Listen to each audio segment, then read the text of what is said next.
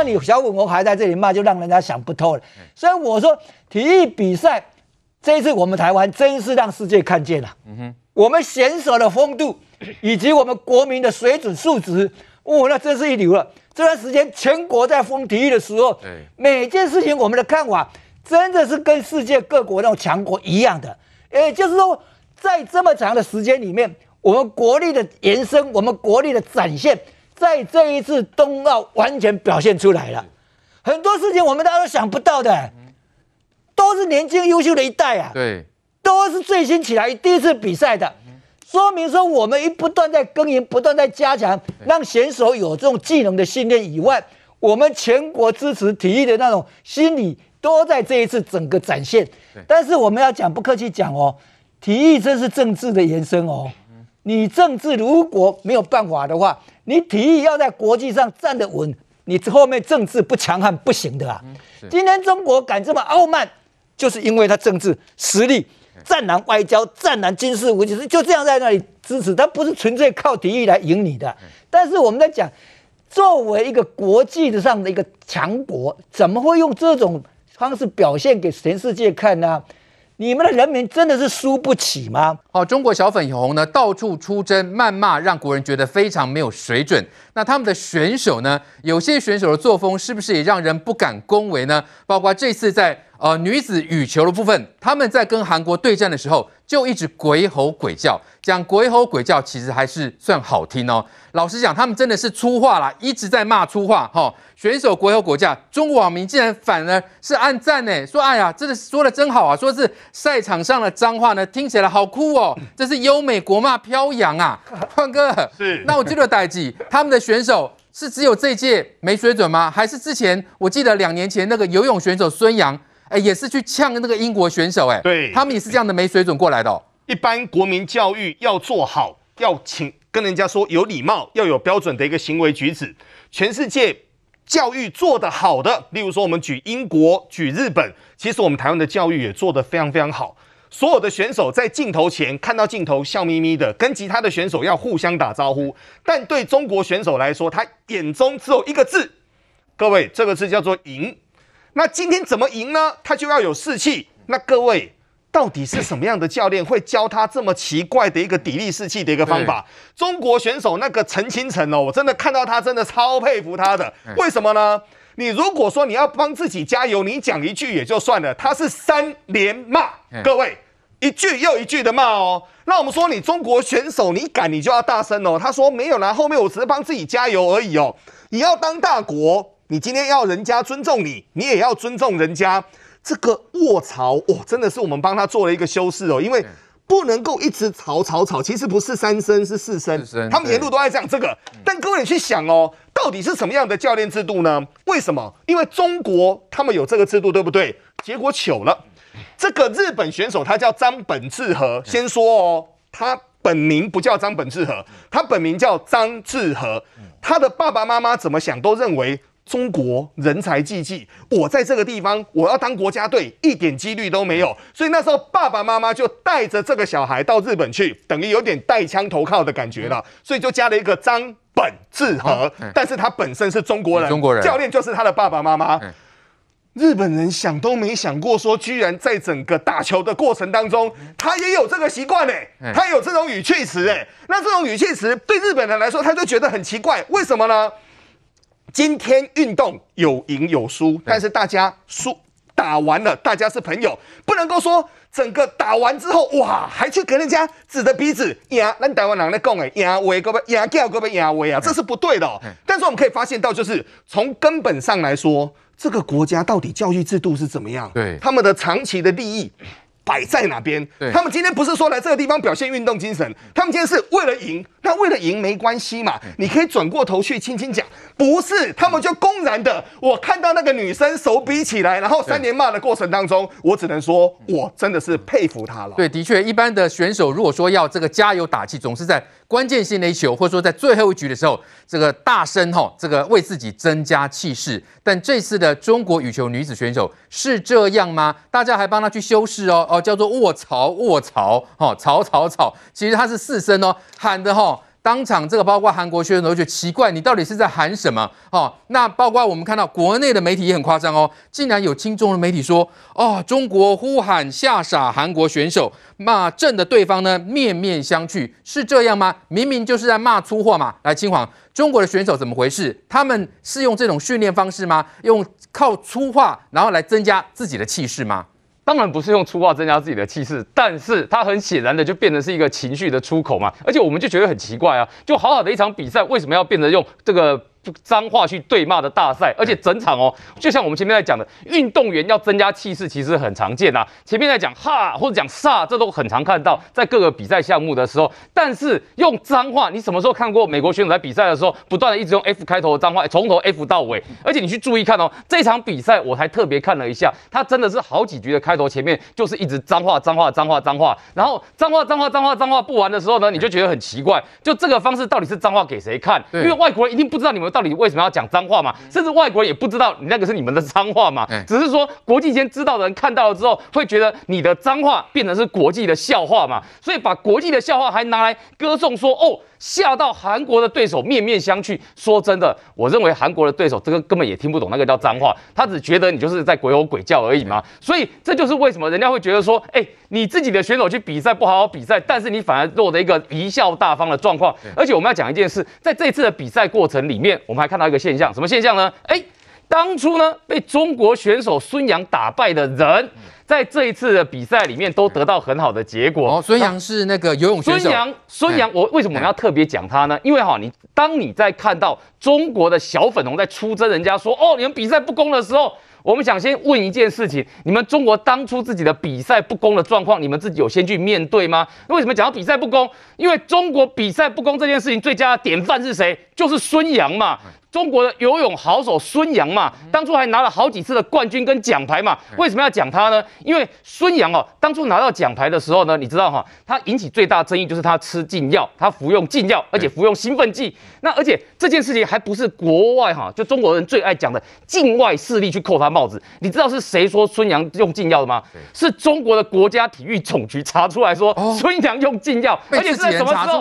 是在二零一四年五月的时候，孙杨面对全国冠军赛，中国的全国冠军赛的时候呢，被中国国家体育总局发现说你有用禁药，当时中国国家体育总局呢罚他停赛三个月，加上五千块人民币的罚款，所以这个是中国自己国家认证，这不是什么境外势力递刀子，然后呢去判他用禁药，不是，所以这就是为什么二零一四年。他被发现说：“哦，你有用禁药的时候呢？当时什么状况？二零一四年，各位还有仁川亚运呢，他仁川亚运还去参赛耶。他参赛的时候没有被禁止哎，为什么没被禁止？因为中国延后通报嘛，中国延后通报让他可以顺利的参赛嘛。所以跟他一起比赛的选手就认为说：，哎，这不公平啊！你明明就有用禁药啊，那你还跟我比赛？我都是干干净净的。所以这就是为什么当时呢，有选手怎么样说中国这个说孙杨叫做纸尿意啦，说他去验尿的时候呢，药检的部分你的。”同样都是去上厕所，你请你告诉我，正常人怎么尿出来的尿会是紫色的？紫色的，哦，紫这个如果不是用禁药，那它是什么状况会有紫色的尿液？所以这也是为什么二零一六年的奥运的时候呢，当时呢，澳洲的选手麦克霍尔顿，他当时得到金牌了之后呢，他还讲什么呢？他说他堂堂正正没有用禁药，还赢了禁药骗子。这是当时麦克霍尔顿的讲话哦，然后后来孙杨在世界的这个锦标赛的时候，在比赛的时候，当时遇到什么状况？他拿到金牌，但是呢，当时的银牌跟铜牌的选手呢，这个澳洲的选手、英国的选手 Scott 都不愿意跟他合照，拒绝，而且都拒绝。然后当时孙杨还呛人家，留下经典的画面。什么经典的画面呢？给观众朋友看一下这个经典的画面哦，各位看，这就是孙杨哦，孙杨呛这个英国的选手 Scott，这是英国选手 Scott，他呛他什么？他呛他说 You。Loser, I am winner. Yes，就是呛人家这个话，就是说你输了，你是输家，我是赢家。对，那你要想说，对这个英国选手 Scott 来讲，跟对澳洲的选手来说，哎。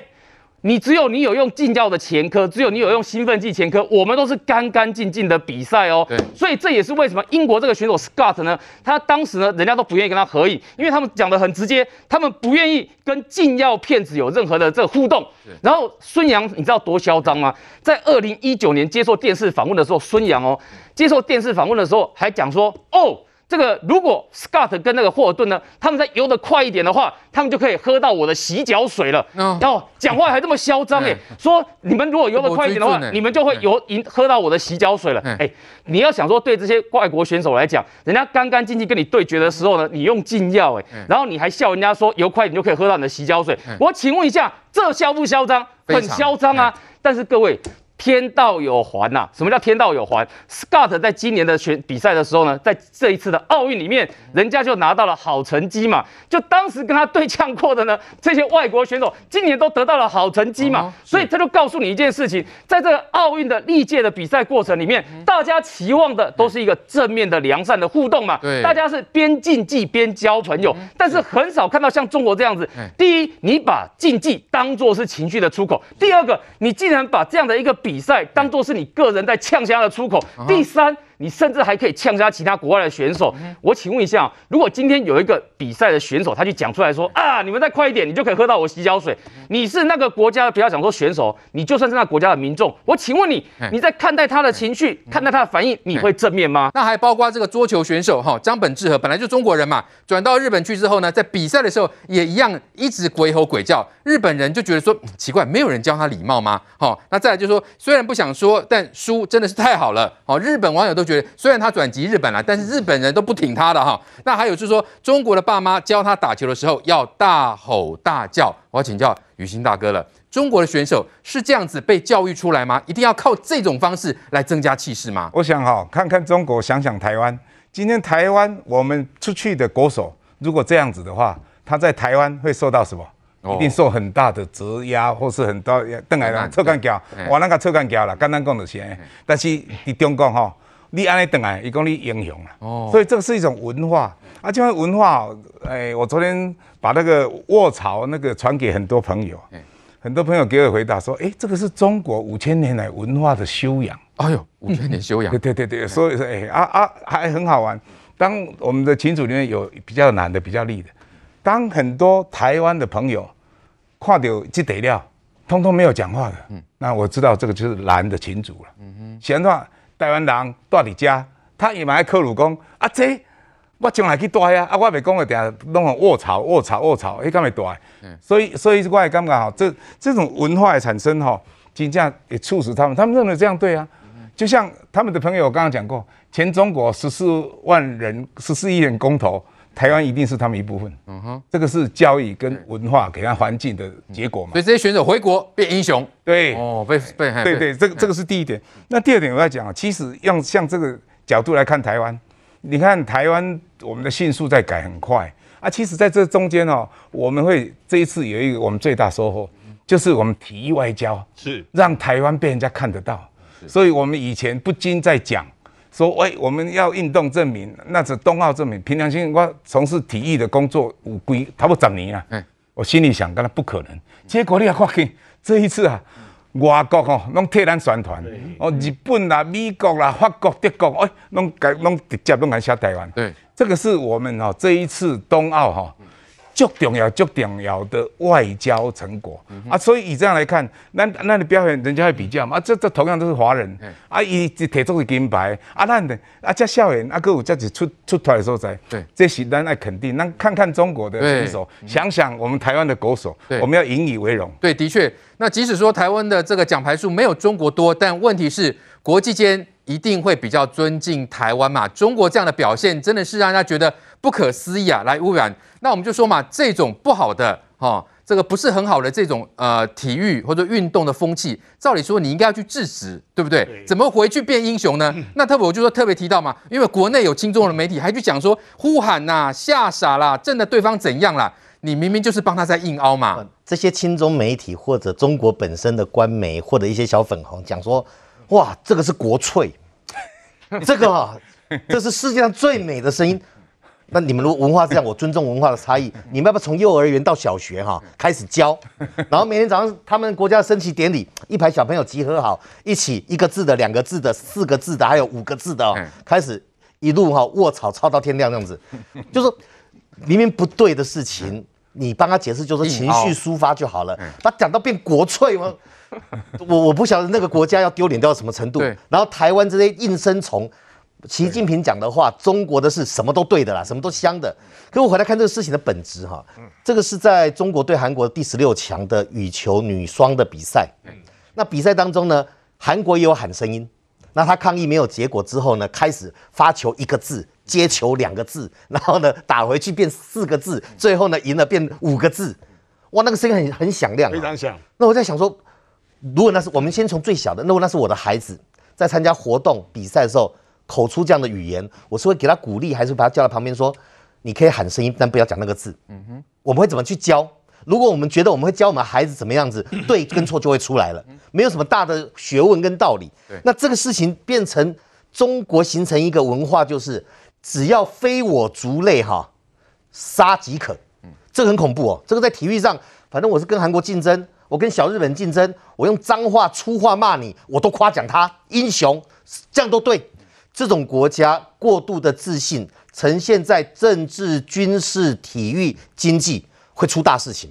那种那种变成是集体的去霸凌别人，纵容自己国家去霸凌别人。对，那种文化的存在，你看现在以区域安全来讲，为什么本来跟他很好的越南，现在变成跟美国、跟 QUAD 四个国家，澳洲、印度、日本、美国。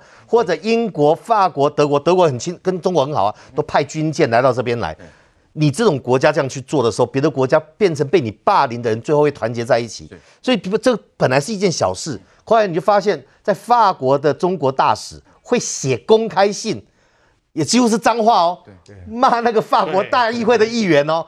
那些议员本来跟台湾也没什么交情，全部联署通过支持台湾参加世界卫生大会。我们游说，我们游说哈好几年了。不如他们一个大使哈，那个专门撒野的哈，那个名字就有撒野的他叫卢撒野。他写的那又卢又撒野的写的那封信之后，我一下子法国我们的外交的那个任督二脉就打开来了。然后中南美洲的美中国的驻外大使没事也要写信去骂一下美国的国务卿。中国的发言人，国家体制外交的发言人，全世界外交都有个基本原则，外交就是帮国家交朋友。对，我第一次看到有外交发言人在。正式的中国国务院记者会讲什么？这个潘那时候庞皮欧是现任的国务卿呢，三姓家奴死胖子。我说哇，这个到底是 这是国家国家发言人的记者会，还是路边哈、啊，在那边这路边的街啊，路边的那种杂碎在随便乱骂？他这样做啊，那就被鼓励。习近平领导的中国变成从体育活动、奥运赛事，一直到他的中央政府官员，到军事到外交，全部呈现这个样子。如果中国人有有识之士的话，你应该要非常非常担心。所以回来看，就是说没道理的东西就不要硬凹了。我我赞成说，有时候比赛哈要喊出声音来，因为太紧张。对。把屌哎哈，要释放压力，疏解一下。会运动选手会，比方说那个杀球杀哈，或者投球出去，以前陈奕迅飞刀手三振之后哇这样子哈。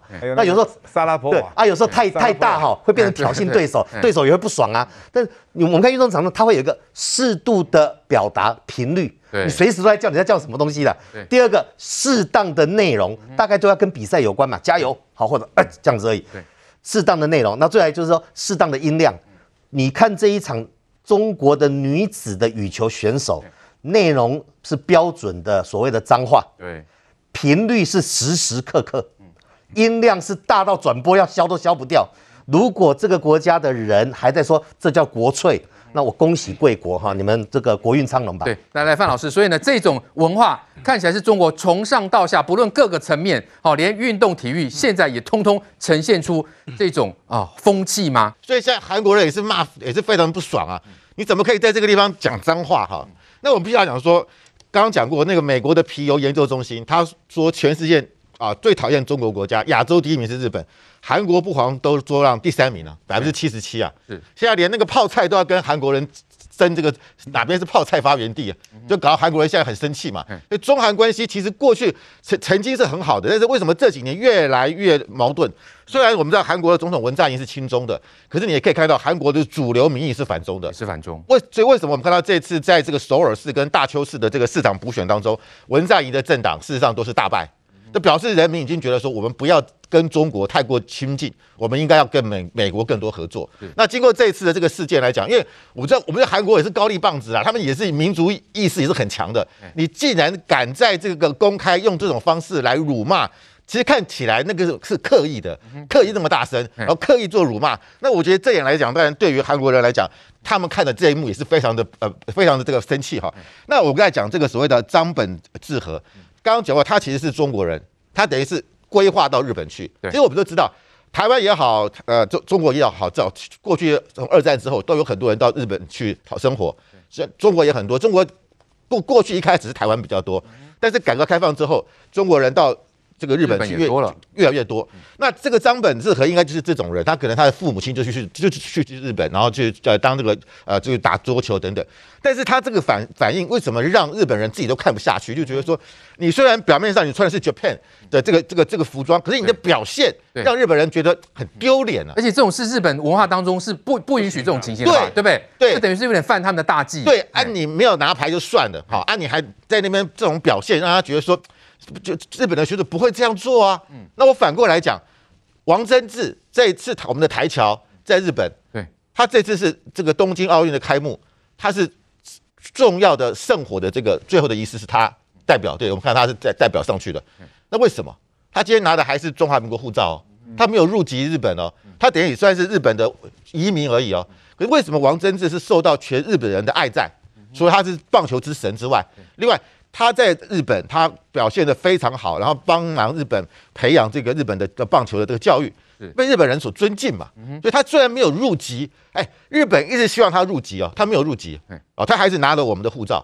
可是，就表示第一个，他对台湾、对中华民国的感情；第二个，他愿意把他的一生奉献给日本。就他也得到这次东京奥运，哎，有多少日本的这个啊运运动家也很了不起，也想在这个东京的这个奥运会上这个呃露脸。可是。为什么是王贞治？所以他代表就是我们台湾人在日本被人家这样一个尊重嘛。对，所以跟这个张本智和这样被日本人呃觉得就是有点比落差太大，对，差落差很大哈。所以我我觉得就表示说，其实我们看这这最近以来，为什么这么多国家帮台湾发声？哦，我们我们知道这个很多国家都本来我们叫传是台配。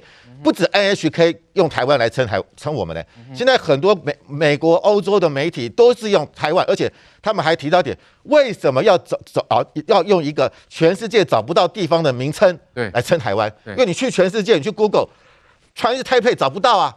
但是我不我必须要讲，这是台湾熬了几年，熬了四十年才有国际关注的。我们是一九八一年的洛桑协议，我们被称为传是台北，可是过去的四十年来，抱歉。